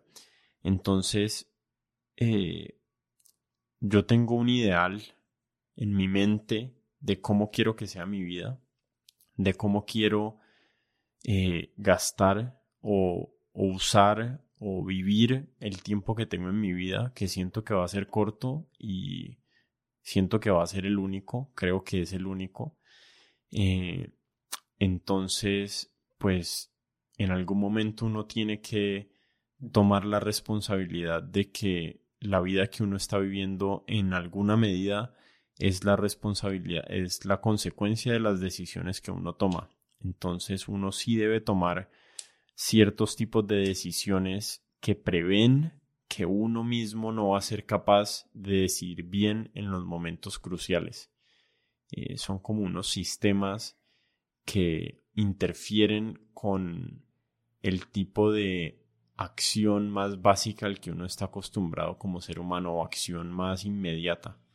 Y yo creo que esos sistemas son cruciales para uno poder vivir bien la vida, porque si no uno se la pasa es de tropiezo en tropiezo, que es lo natural y es la manera natural en que funcionamos como seres humanos. Funcionamos con una atención dispersa y funcionamos con una sensibilidad a los estímulos que nos atrapan en, en tipos de en tipos de comportamientos que muchas veces son nocivos para nosotros mismos. Entonces sí hay que montar esos tipos de sistemas y les voy a recomendar a las personas que quieran leer. Hay un libro que se llama Atomic Habits de James Clear, eh, Hábitos Atómicos.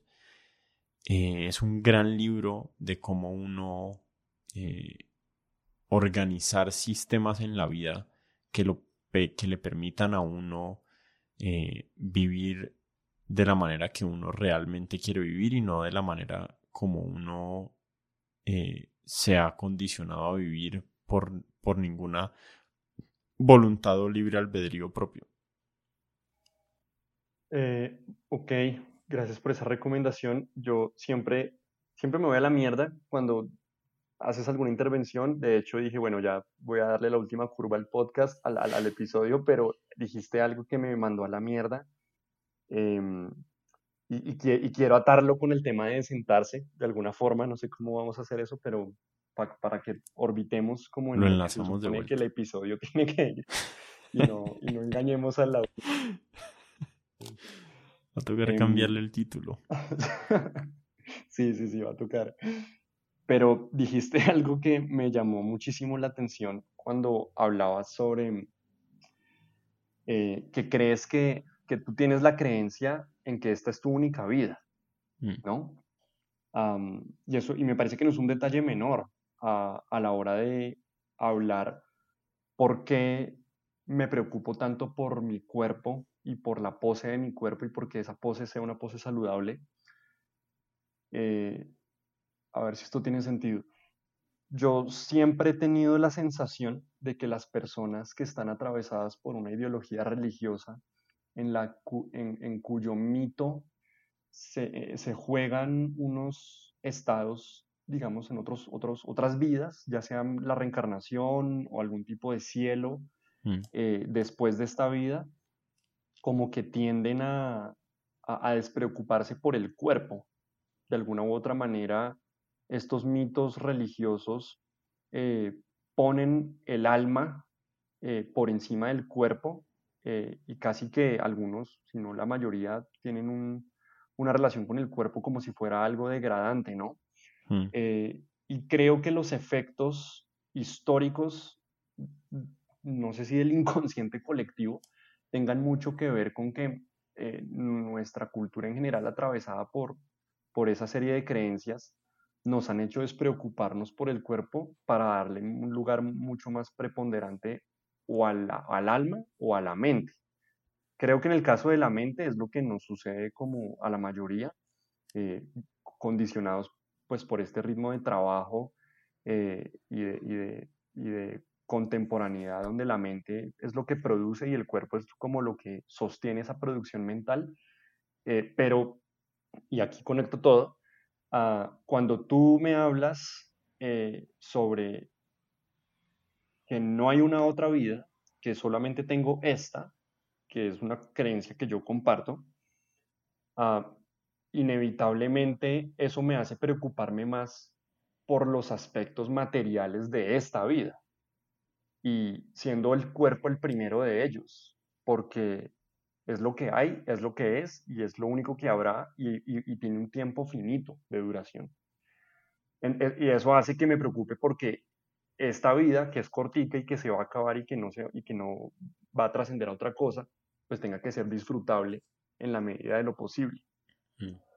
Eh, no, esto no, es no, supone ser una entrevista, pero eso que dijiste me pareció muy del putas y solo quería, no, que, no quiero irme con la duda y te pregunto si esa relación que tú tienes con, con, lo, con, lo, con lo teleológico eh, o con lo escatológico mejor, em, tiene algo que ver con esa preocupación tuya por el cuerpo y específicamente, y creo que aquí lo logré, con la postura de tu, de tu cuerpo cuando te sientas. Eh,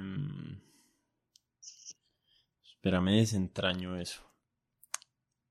Eh, primero, primero una, una advertencia eh, para la gente que escucha, porque yo sé que es común que las personas crean en la vida después de la muerte. Mm, y yo no creo, pero creo que si sobreinstanciamos nuestras creencias de tal modo que pensamos que son hechos, eh, nos condenamos a no poder percibir las fallas, no poder percibir y no poder corregir las fallas y los errores que presenta el modelo de la vida que tenemos. Entonces mi modelo de vida es que no existe la vida después de la muerte, pero mm, no es algo que doy por hecho y sé que es una creencia que tengo. Tengo mi, tengo los, o sea, tengo ciertos argumentos sobre los que baso esa creencia, pero realmente no es algo acerca de lo que pienso muy seguido, o sea, es algo que está subyacente a toda mi manera de pensar y a mi modelo del universo y de las razones de mis acciones, pero no es algo que me preocupa sobremanera eh, el hecho de que no exista la vida después de la muerte. Em, ahí dije el hecho de que no exista la vida después de la muerte. ahí está. Pero voy a hacer un paréntesis cortico antes de que sigas, y es que precisamente porque eso subyace a, tus, a, tus, a tu forma de vida, es decir, puede que no estés pensando en eso todo el tiempo, pero de alguna manera esa creencia configura un montón de cosas. Mm. Y es ahí donde va mi pregunta, ¿cómo eso que, ¿no? Como que está ahí subterráneo, tiene un efecto directo y muy incidente en lo de arriba? Sí, definitivamente lo, lo debe tener. Em, yo pienso acerca del día en que me voy a morir casi todos los días de mi vida. O sea, no quiero decir todos, pero me cuesta encontrar días de mi vida en que yo no piense acerca del, del, momento de mi muerte. No sé si eso sea normal, la verdad nunca le he preguntado a nadie si también eh, le pasa eso a alguien más, pero yo sí lo hago todos los días cuando me estoy duchando o cuando estoy en el baño o cuando estoy cocinando, en algún momento se me cruza y algunas veces me da como un escalofrío porque últimamente estaba agarrando el hábito como de tratar de sentir cómo se siente morirse. Eso ya se fue para la mierda. Pero bueno, esa es, mi realidad, pues. Em, porque no sé si, si eso es algo que se me ha ido volviendo adictivo, porque siento que cuando me imagino ese momento de la muerte, que es un momento que sé que va a llegar y que, que tengo más o menos claro cómo lo quiero afrontar, Em, cuando soy capaz de ponerme en ese lugar, siento que se me renueva una apreciación por el momento que estoy viviendo. Em, y parte de esa apreciación, o sea, parte de todo esto que te he dicho acerca de las cosas que hago para estar bien como ser humano, tienen que ver con el hecho de que creo que no voy a volver a pasar por aquí. Ni siquiera sé que, quién es el yo que va a volver por aquí. Eh, no, sé quién es ese, esa unidad de ser o de alma o de mente que va a trascender de un lugar a otro y después puede volver o, se va a quedar en algún otro lugar. Eh, eso me cuesta mucho imaginármelo. Pero, pero sí tiene que ver con el hecho de que yo no crea que, que, que hay más después de que llegue ese momento que te digo que me estoy imaginando. Eh, y lo que me he encontrado es que el hecho de ponerle atención a la vida es lo más importante que uno puede aprender en el mundo. Eh, a, mí, a mí me encanta la búsqueda intelectual del entendimiento del universo y del mundo. Hay una cita que me gusta mucho que es de J.B.S. Haldane, que es un biólogo evolutivo, eh, que es la vida no solo es más extraña de lo que imaginamos, sino que es más extraña de lo que podemos imaginarnos. Y yo creo que hay personas que les cautiva el mundo y el universo afuera de ellos. Y yo lo que me he dado cuenta es que a mí me cautiva mucho el universo por fuera de mí, pero también me ha cautivado mucho aprender y mirar hacia ese universo que hay adentro mío y todo el, como, como todos los detalles que hay por percibir de la existencia de la existencia que uno eh, vive de manera subjetiva. Y, y sí, yo quiero estar en cada instante de mi vida y cada instante que me pierdo por, por ser un imbécil mirando Twitter, eh, cuando no me está generando nada bueno, eh, de verdad lo siento como un momento perdido de mi vida. Así, así lo siento. Cuando cuando me pasan uno de esos días que uno como que no tiene la fuerza necesaria para hacer lo que realmente quiere hacer y se, y se deja llevar ahí a algún lugar oscuro de las redes y de los hábitos y los peores hábitos que uno tiene, yo al final del día sí siento que eso es algo que nunca voy a recuperar. Y pienso en eso, pienso este momento que mi hijo vino a verme y yo no le presté atención, ese momento se me perdió. Nunca más va a volver. Ese, ese instante, ese instante de yo poder ponerle cuidado a él, eh, ya no va a existir nunca más y me duele que se me haya perdido. Entonces, eso tiene que ver con uno no creer que va a vivir más vida después de esta. Pero, y de muchas maneras eso sí me ha, empujado a tomar las decisiones que he tomado en mi vida y, al hecho de dedicarle tiempo a la meditación por la mañana para aprender a ponerle atención a la vida. Otra vez me fui a la mierda em, porque juro que este ya es la última. Dale, dale. pero, pero, pero, bueno, tengo dos pensamientos principales. El primero es que yo, por alguna razón, no creo que, no sé si todos los días, pero creo que sí constantemente tengo una, una, conciencia sobre la muerte. Em, y, tal vez no me imagino el momento de mi muerte, pero sí me estoy recordando constantemente que me voy a morir. Y, y eso de hecho ha significado ser una práctica muy valiosa en mi vida porque me ha permitido tomar ciertas decisiones sobre las que dudo que las hubiese tomado si no pensara constantemente en que me voy a morir. Eh, y muchas de esas, de esas decisiones tienen que ver con adquisición de hábitos o de, o de lanzarme a hacer eh, acciones que pueden ser em, incómodas, pero que, pero que traen un bienestar y una salud para mi cuerpo y para mi mente, para mi vida en general. Eh, y a, todas estas, al final, lo que en lo que se traduce la conciencia de que me voy a morir y de la creencia en que no hay más que esta vida, es un montón de prácticas saludables. Por lo que, lo que, lo que, lo que, lo que, la, argumentación lógica que hay detrás de todo eso es que ser consciente de que uno se va a morir es saludable. Mm.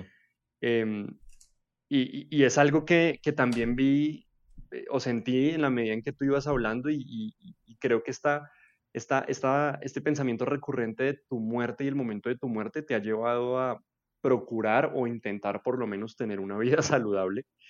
Em, y, y, voy a tratar de conectar esa primera idea con esta segunda, es un poco más abstracta, a ver, a ver cómo va.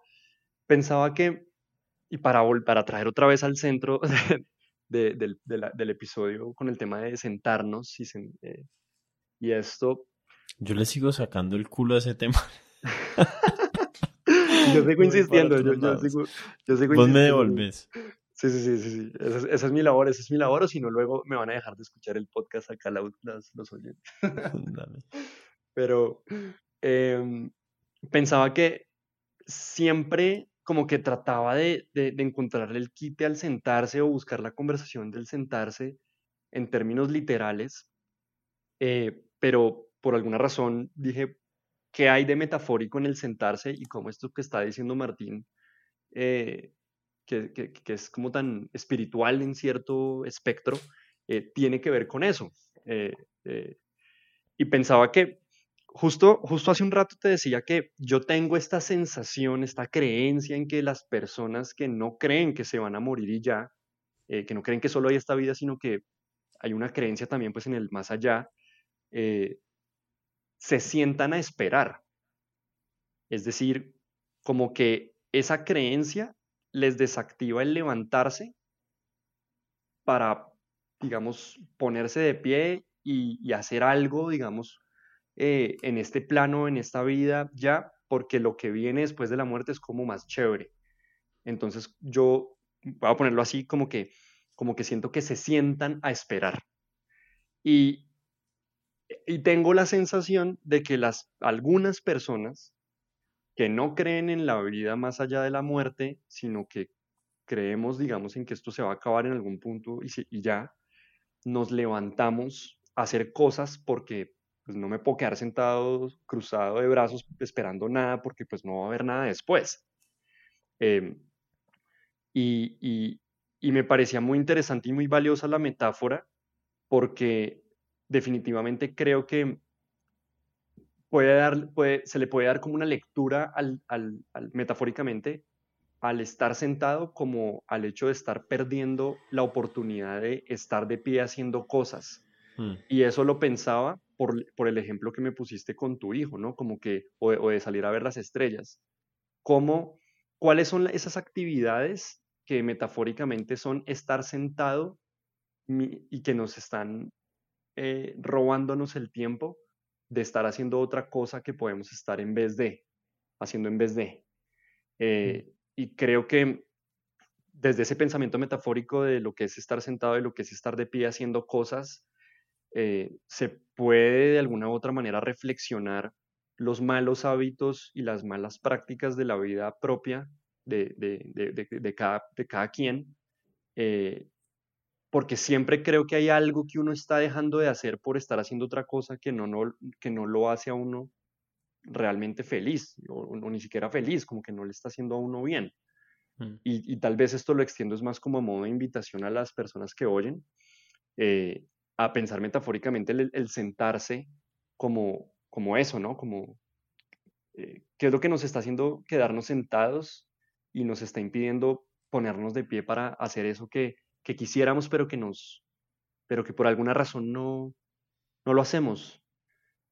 No sé si, no sé si ya es muy tarde, si... No, no, no, no, ya, estoy pensando. Ya, nos, ya, nos, fuimos a la mierda. No, no, no. Bueno, hace como media, una hora nos fuimos a la mierda, pero... no, estoy pensando, em, hay, hay un peligro también, ¿no? Inherente a no creer que hay vida después de la muerte. Y es como un, peligro de caer en como en un pesimismo nihilista, de que nada tiene sentido. Eh,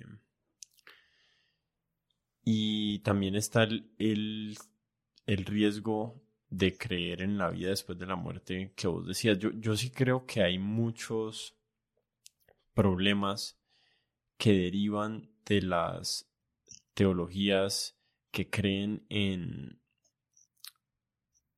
que creen que los valores que trascienden esta vida eh, tienen mayor peso que los de que los de aquí, que los de esta humanidad y este mundo y esta experiencia que estamos viviendo.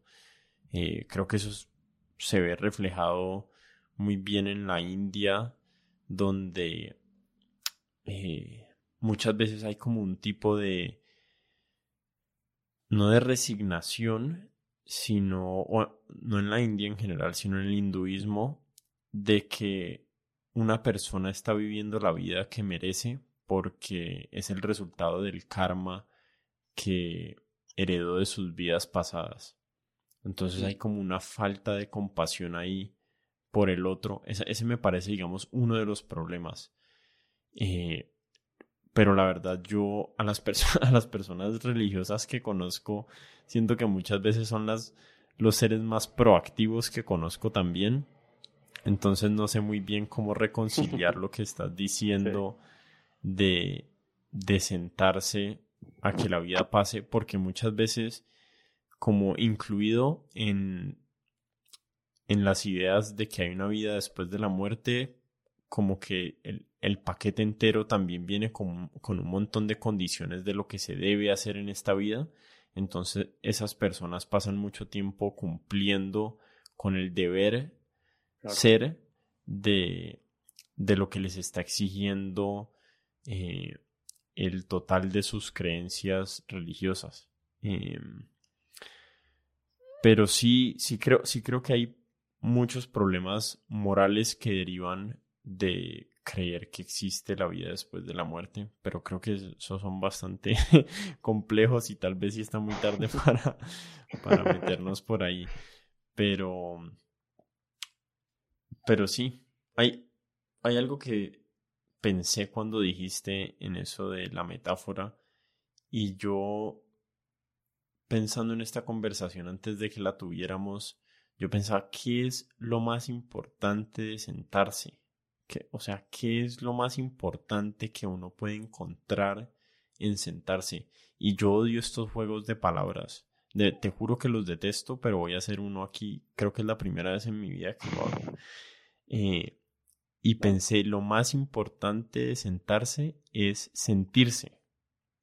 Eso es lo más importante aprovechar el momento que uno está sentado para sentirse a sí mismo, sentirse existiendo y ese es el verdadero regalo de la vida, el hecho de estar aquí, no de que haya más o que haya menos, no del pasado ni el futuro, sino ese instante que uno está viviendo y eso suena mucho a Eckhart Tolle que nunca he leído, pero pero eso resuena tanto con la gente porque hay un grano de, de verdad allí. Entonces, eh, siéntense y siéntanse.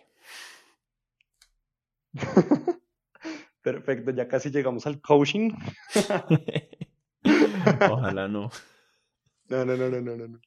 No, pero, pero es muy cierto, es muy cierto. Y, y creo que hace como una hora, a eso era lo que me refería cuando el mismo ejercicio de, sentarse que en la mayoría de los casos se puede leer fácilmente como algo perjudicial, eh, por lo menos desde, las, desde la cotidianidad que muchas, muchas de las personas estamos acostumbrados. Al mismo tiempo puede significar un momento de mucha liberación eh, y la liberación pues pasa por el lugar de ser consciente de que uno está aquí y ahora en esta forma de vida que es este cuerpo me parece muy valiosa, muy valiosa esa idea. Por supuesto, creo que, creo que yo no, mejor dicho, me voy a corregir al Juan del pasado que habló hace unos minutos y, y, y voy a hacer la anotación de que no, no quiero ser reduccionista con la idea de que todas las personas que creen en X y todas las personas que creen en Y mm. Les pasa o, hacen las cosas de tal forma, porque evidentemente pues eso sería una estupidez.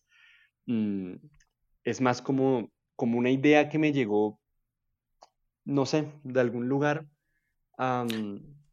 sí, sí, porque hay algo allí, ¿no? Hay algo allí, o sea, es, como lo que hablábamos antes. Si uno cree que uno tiene mucho tiempo, hay, hay ejercicios mentales eh, que proponen de uno imaginarse que uno va a vivir 10.000 años. Entonces, ¿cuál es?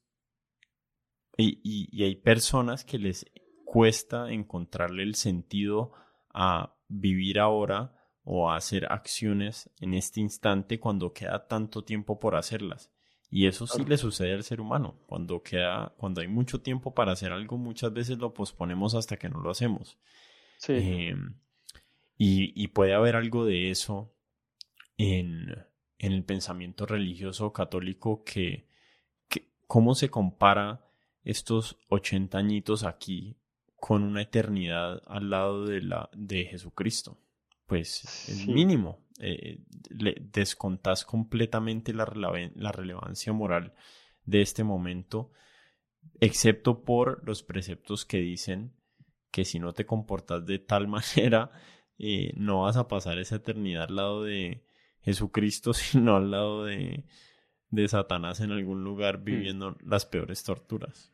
Entonces, yo creo que la cosa iba más como por ahí, ¿no? Como, como, como esas ideas que cuando se consumen de una forma irresponsable o maleducada, como, como que pueden representar grandes peligros para la vida de una persona. Y tal vez me refiero es como a eso, como las personas que yo conozco cercanas a mí, que han incorporado de pronto una versión no tan saludable de sus creencias religiosas y que las llevaron a, a, a, precisamente sentarse de brazos, sentarse cruzados de brazos y esperar, digamos, a que Dios haga lo suyo Mm. como si uno no tuviera una responsabilidad en, este, en esta vida con, este cuerpo. Mm. De pronto hacia allí va un poco la reflexión y, creo que eh, si bien uno de los peligros que tú mencionabas del, de pronto del ateísmo eh, o, de la, o, de la, no creencia en, el, en, el, en, una vida después de la muerte puede ser el, el pesimismo absoluto eh, o un nihilismo. Sí, sí, pero al mismo tiempo puede pasar todo lo contrario y es eh, otorgarle un, sentido muy importante a esta vida. Es decir, en la medida en que no, no, no, no, te da para creer en un más allá, como que terminas creyendo en el más acá y eso hace que el más acá se vuelva muchísimo más significativo de lo que es para una persona de pronto que tenga otra relación con la muerte. Claro, y hay maneras eh, totalmente seculares de entender el más allá también, ¿no? Uno puede imaginarse vivir a través de sus hijos y de sus nietos y de qué tipos de vidas quiere uno que viva, que vivan esos seres humanos y incluirlas dentro de su espectro de moralidad y esa es una forma de trascender con las acciones que uno toma hoy en día en las vidas de otras personas más allá de la propia. Mm. Sí, sí, sí.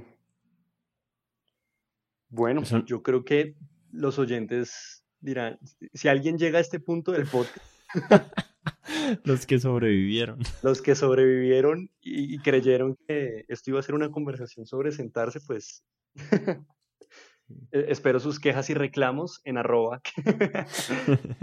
Mentira. Oye, Martín, eh, estoy muy dichoso de, que hayas pasado por Radio Le Digo. Em, para mí ha sido fantástico tener esta conversación contigo. Yo creo que tal vez la emoción que tú me imagino que sientes cuando eh, algún invitado eh, muy chévere como lo pudo ser Alejandro Gaviria o Brigitte Baptiste aceptan entrevista, es tal vez un poquito la emoción que yo sentí cuando me dijiste que ibas a estar aquí en este espacio. Entonces, pues te agradezco muchísimo, la verdad, porque la pasé muy rico. Eh, más allá de si alguien va a escuchar esto o no, lo cual en parte, digamos que, eh, eh, y lo digo pues políticamente incorrecto, de una forma políticamente incorrecta, me importa un carajo, pero haber tenido este espacio de reflexión, donde al final sentarse fue una excusa para temas mucho más, em, tal vez interesantes, me reveló que sentarse igual es demasiado interesante porque de alguna forma llegamos a todo esto desde ahí. O sea, algo tendrá que ver todo esto con sentarse y tal vez se aparecerá esas, esas relaciones en la medida en que pase el tiempo y diga, ah, con razón, esto tenía que ver con esto. Em, y bueno, es, es, la, es, la, conversación, el episodio más largo seguramente que, que, ha habido hasta ahora y de pronto de los, todos los que habrán en, en rutinas rituales pero valió, valió muchísimo la pena y, y, bueno, sé que estás trasnochando un poco, así que eso, eso hace que te agradezca el doble. A mi hermano, un, un gusto compartir y pasé muy bacano me gustó y me reí Y no, me siento feliz de poder em, participar aquí. Me parece que tu programa es muy chévere y no solo el programa, sino todo lo que hemos conversado me, me hace pensar que, o sea, que no, que nuestra relación no se va a acabar aquí en este, en este episodio del podcast, sino que podemos hacer cosas más adelante. Ojalá sea así. Ojalá sea así. Y de por últimas, yo venía pensando en que me gustaría solo invitarte a que respondas una pregunta porque eh, creo que tu podcast de conversaciones de mentes se la juega mucho por la, libertad de expresión mm. eh, y creo que hay un tema importante con la corrección política contra la que de pronto tú a tu manera y yo a mi manera nos peleamos en nuestros espacios de, pues digamos, de, de trabajo, a quien venga le digo, y tú en conversaciones de mentes, yo solo quisiera invitarte porque me gustaría que los oyentes se llevaran alguna pequeña reflexión sobre por qué es importante un espacio como este, donde yo en mi propio programa digo que me importa un culo si la gente escucha o no el programa, eh, y cómo eso es importante para una sociedad donde lo políticamente incorrecto cada vez es más castigado. No sé si te gustaría dejar alguna reflexión al respecto eh, no sé.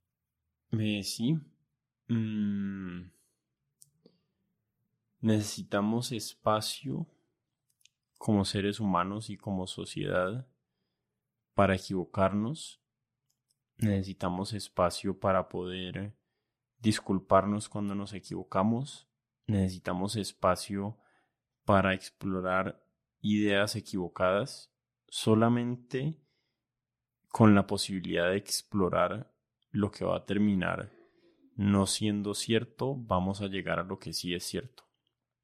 Y necesitamos este tipo de espacios eh,